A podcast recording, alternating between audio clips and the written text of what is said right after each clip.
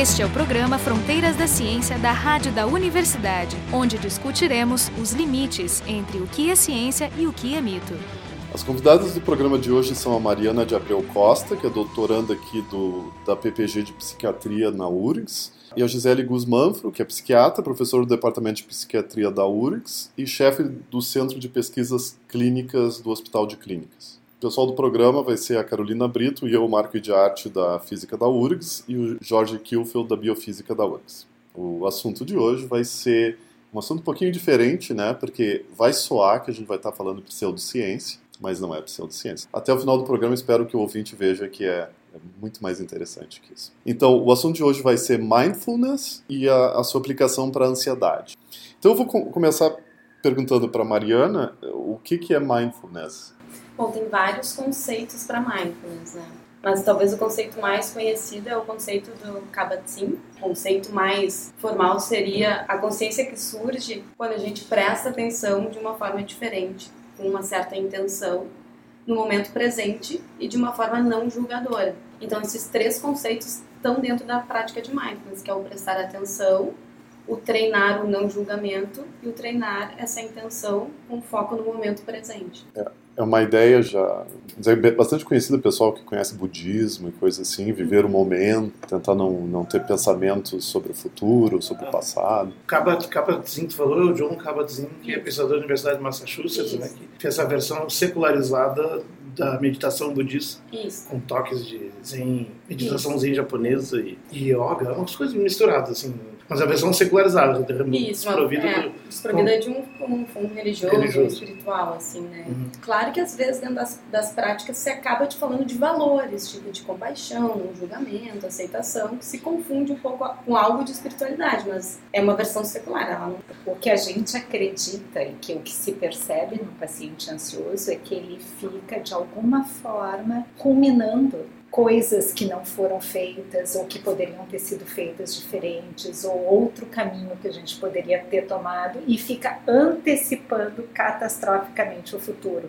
Hum. Então, o foco nunca está no teu momento presente. O teu momento presente está contaminado pelo o que tu rumina do teu passado, que fez tu chegar até aqui, e o que tu antecipa catastroficamente do teu futuro.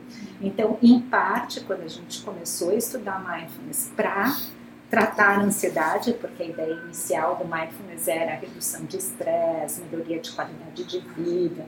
Tem alguns estudos com depressão, tem alguns estudos com uh, doenças crônicas como dor crônica, que é uma forma de se perceber diferente. A gente imaginou que no momento em que, do ponto de vista teórico, se entende o mindfulness como uma atenção plena, no momento presente, sem julgamento, de uma certa forma isso poderia ser benéfico para pacientes com ansiedade que passam julgando e que passam de uma certa forma ruminando determinadas atitudes ou acontecimentos e antecipando catastroficamente o futuro.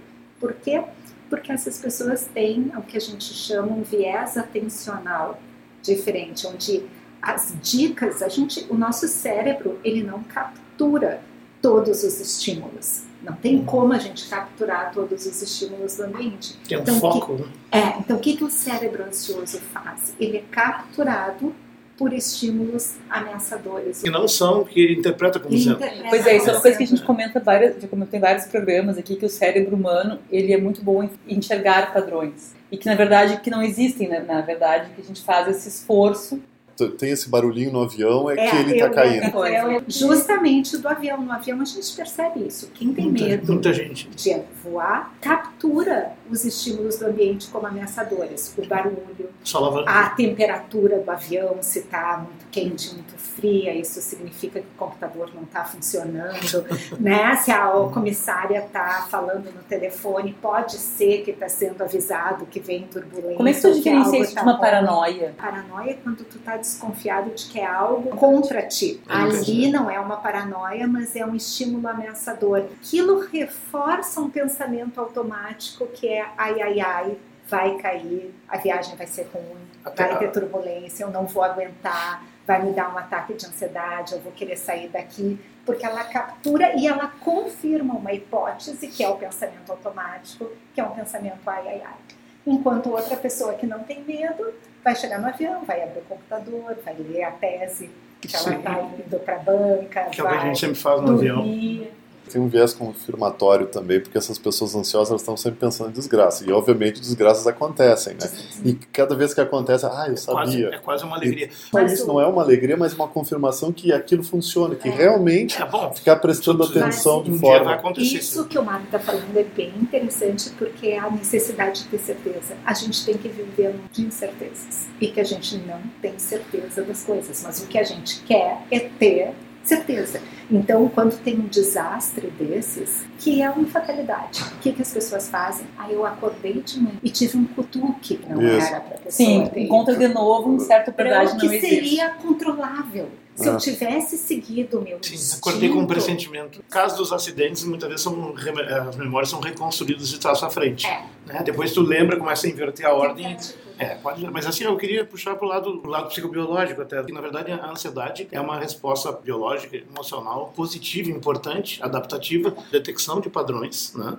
E comparação com memórias prévias de situações aversivas ou de risco ou de perigo para antecipar a situação. Ou seja, o nosso encéfalo funciona como uma máquina de predição. Tá? Então, a predição é positiva, te permite com, com- cometer menos erros e sobreviver, se adaptar melhor.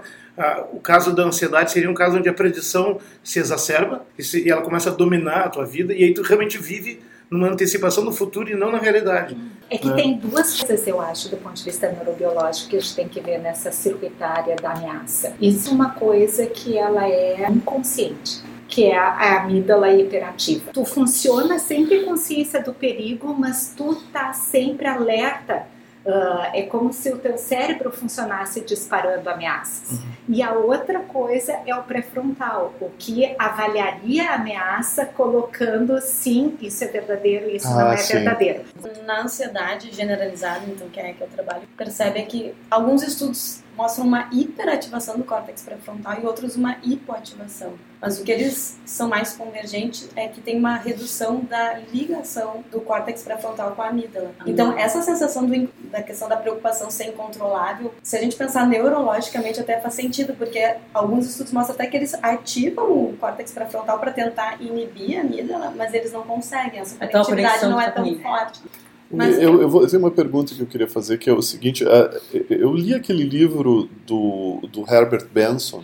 Na introdução do programa eu falei meditação era meio ah, amigo de pse- pseudociências e coisas assim. E esse foi um dos caras que começou a botar a meditação num, Num status mais respeitável. mais, mais respeitável. E ele tem um livro chamado eh, Relaxation Response. E a ideia, não sei se é válido isso ainda, mas a ideia dele é, é que esses pensamentos de perigo, eles geram no corpo uma resposta de ansiedade. Né? Aumenta o cortisol, não sei o que, essas coisas assim. Um homem uma mulher do contemporâneos, né, eles passam o tempo todo com esses perigos, não vou pagar a conta no fim do mês, o assaltante vai me assaltar, então, então eh, ele, ele passaria o dia inteiro sempre com os níveis dos hormônios de estresse tudo altos por, eh, por causa dessa, dessa resposta de estresse. E a, ideia dele era que, que mindfulness, ou que a meditação, ela, ela geraria um- uma coisa chamada relaxation response, que seria uma forma de baixar esses níveis, desses marcadores de estresse dentro do corpo. E até eu me lembro que a proposta que ele, que ele dizia, ah, duas vezes por dia, fazer uma meditação de 15 minutos, tu já meio que acaba com um pouco desse estresse crônico. gostam desse negócio. Eu acho que daí aí a gente entra dos processos, né? De como que práticas como mindfulness poderiam melhorar, né? Aliviar a ansiedade, enfim.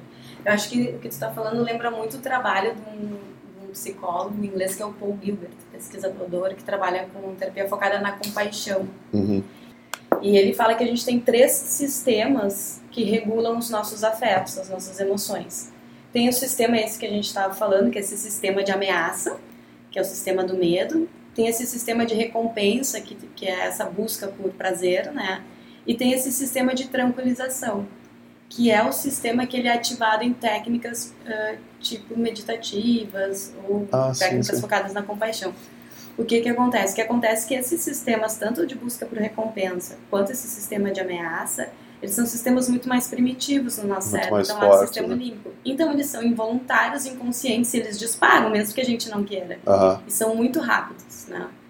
Aí vem esse sistema de, ah, eu chamo de tranquilização, traduzi assim, mas É. é sistema de surf, que é esse sistema mais associado ao córtex pré-frontal. Hum. Que ele é um sistema evolutivamente mais recente, né? E ele é um sistema muito mais lento, né?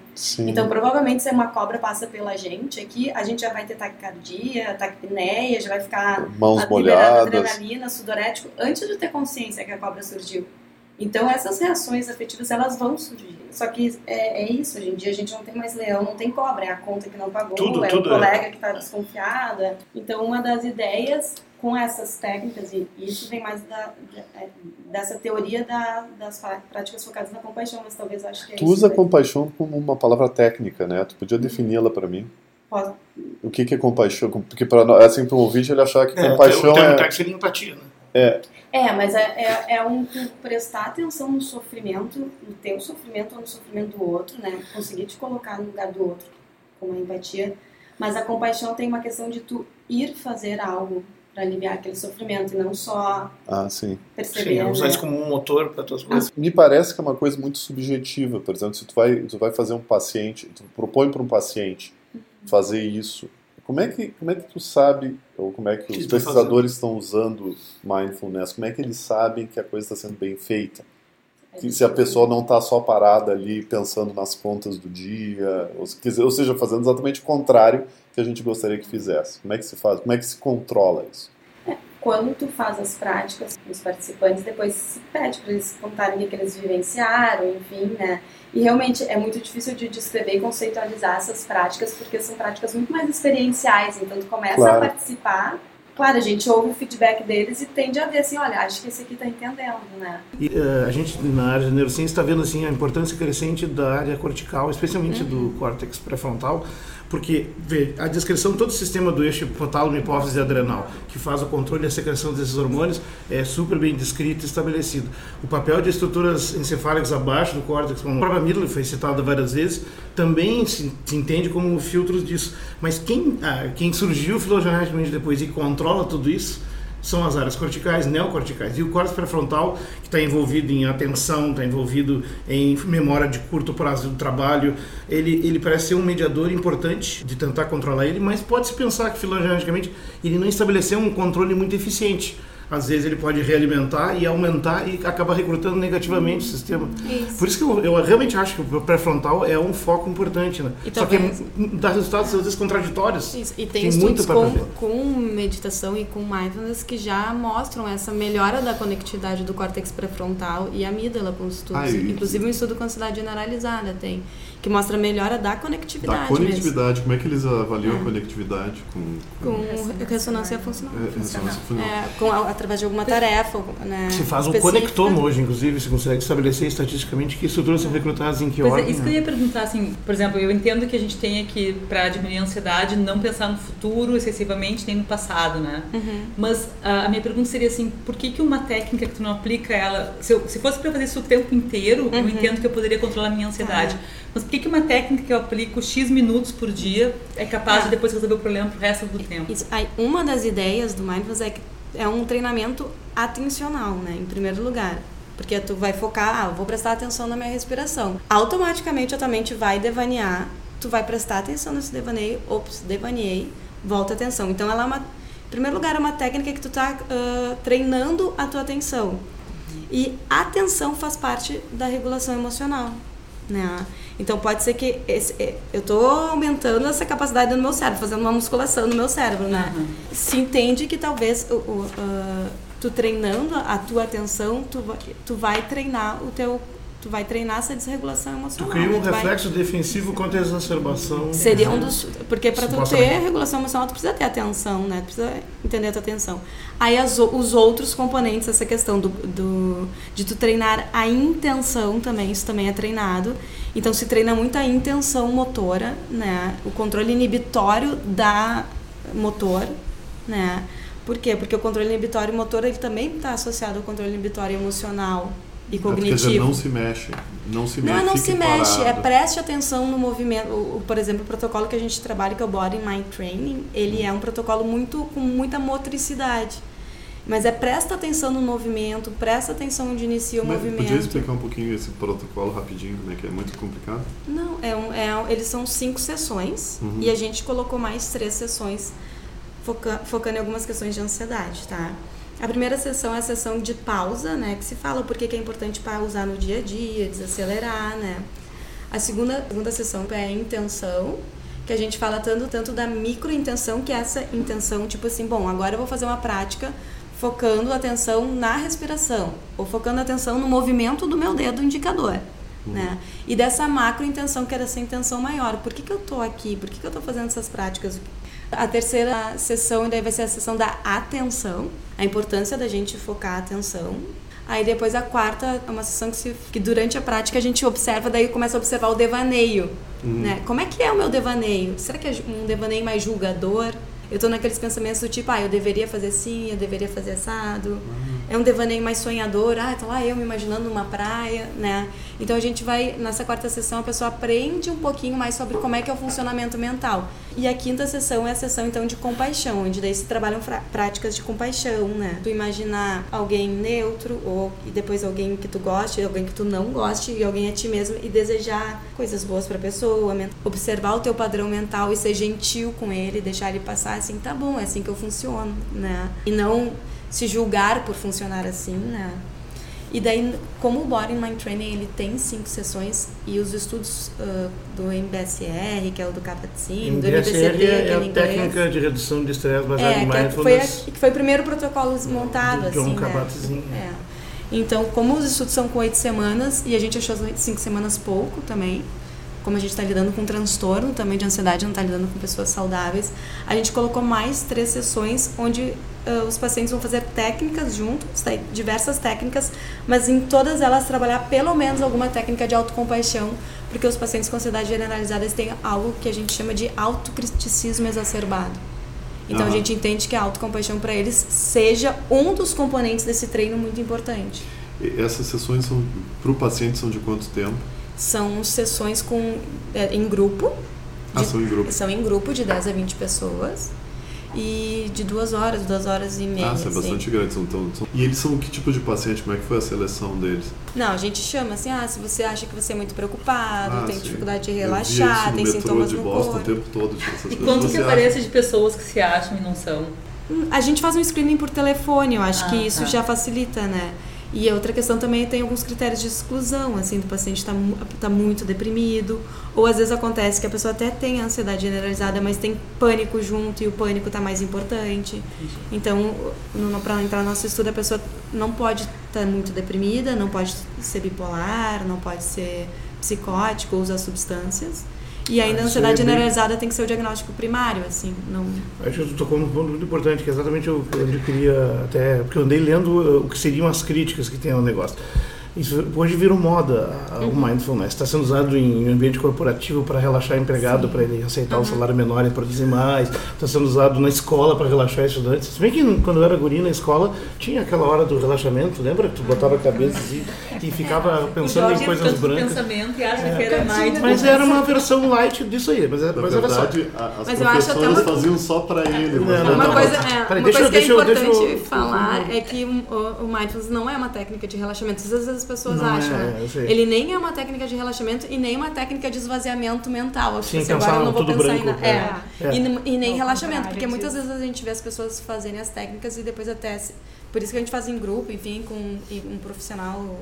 E até Sim. uma das críticas de, às vezes, profissionais que não são da saúde mental terem É, a é, formação. é isso que eu porque às vezes as falar. pessoas se sentem mal, ao invés de ser- Não, isso que eu queria dizer. né? Desconfortável. É, às vezes pode ser é desconfortável. muito Por que, desconfortável. por que eu queria dizer isso? Assim, tendo virado moda e tendo se difundido bastante, é, não- e não existe uma, profe- uma profissão de, digamos, treinador, de coach, né, de mindfulness, tudo em inglês. Né? Não existe isso. Ah, ah, eu acho que no Brasil também não. Então tem pessoas que não são Que não tem a formação qualificadas, não têm formação, que eu diria que tem que ser médico, psiquiatra ou psicólogo no mínimo, né, para poder detectar os casos em que isso pode não ser beneficioso, né?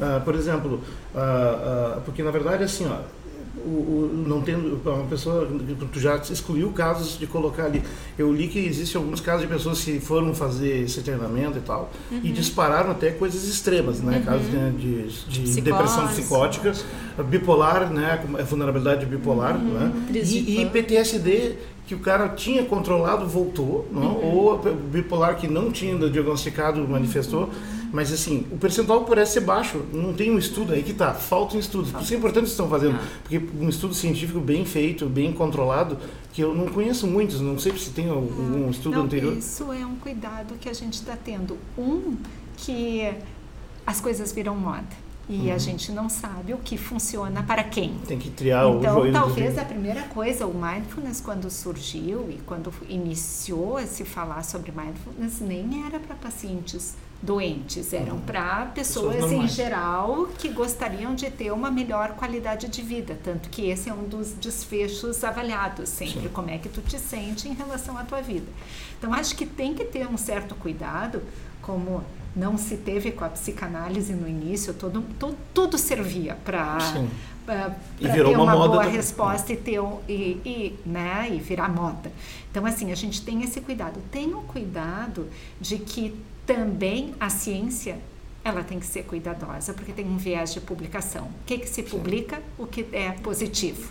Então, é. tem várias possivelmente estudos com mindfulness que os é. resultados é. não foram bons, mas que a gente não tem acesso é. à publicação porque o viés de publicação é uh, eu vou publicar o que deu certo. Não, inclusive eu li que vários, a maioria dos trabalhos tem, são feitos por pessoas uh, que, no, que têm um viés mesmo, ou seja, eles são treinadores disso, ou tem institutos tem. que se dedicam a isso. Então é claro que vão publicar. Que vão querer. Então, então é, é, esse é um outro não tem cuidado. Nesses papers. E o outro cuidado que no nosso estudo a gente está tentando ter é o controle ativo. Um controle então, assim, a gente tem que ter bons controles. Tu ter mindfulness versus lista tu ter uma lista de espera para fazer mindfulness, isso é o que a gente chama até de nocebo, sim, uh, porque sim. ele é um placebo do mal. As é um pessoas controle, querem negativo. continuar mal para uhum. poder ter a oportunidade uhum. de fazer o que eles desejam, que era a intervenção. Então, assim, no nosso estudo a gente está fazendo um controle ativo. O controle ativo seria um grupo que se encontra